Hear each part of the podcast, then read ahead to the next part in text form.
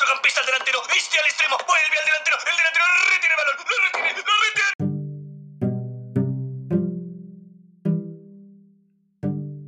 Buenos días. Hoy os vengo a comentar cómo ha afectado el COVID-19 al mundo del deporte.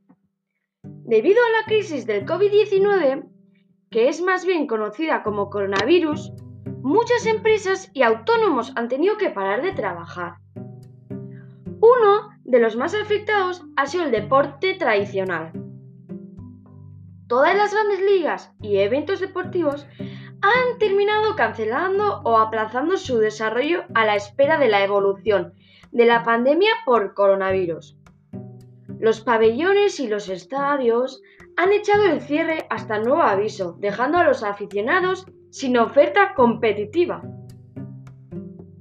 Ante esta situación, las competiciones de videojuegos más conocidas como eSports se han convertido en una alternativa para muchos espectadores.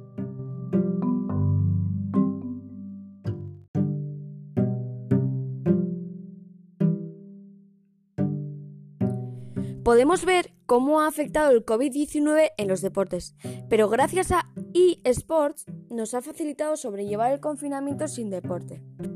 Como por ejemplo la suspensión del inicio de la temporada de Fórmula 1, ya que la Fórmula 1 ha sido suspendida por el coronavirus.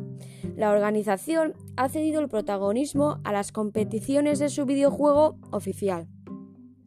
En ellas incluso han participado pilotos como Lando Norris o Max Verstappen. Y en el fútbol español, un showman como Ibai Llanos ha conseguido organizar un torneo benéfico entre futbolistas, cada uno de ellos representando a sus clubes en el césped virtual de FIFA.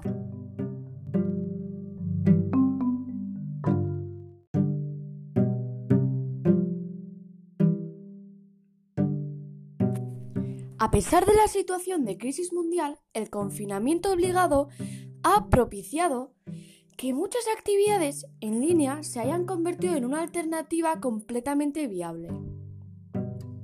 Las clases online y el teletrabajo ponen sobre la mesa un debate que demuestra que las cosas pueden hacerse de otra forma, de otra manera. Y los eSports tienen la oportunidad de convertirse en un sector capaz de salir muy reforzado de esta situación.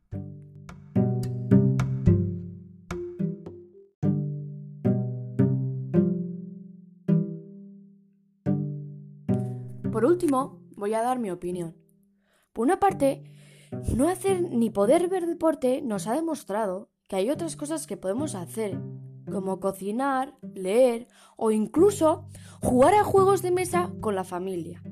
Por otra parte, las apuestas han bajado ya que no hay partidos ni nada para poder apostar en ello.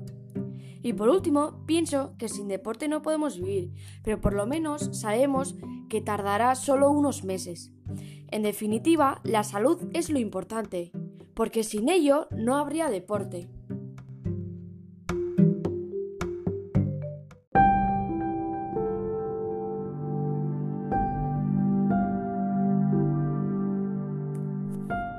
Si no hay salud, no hay deporte.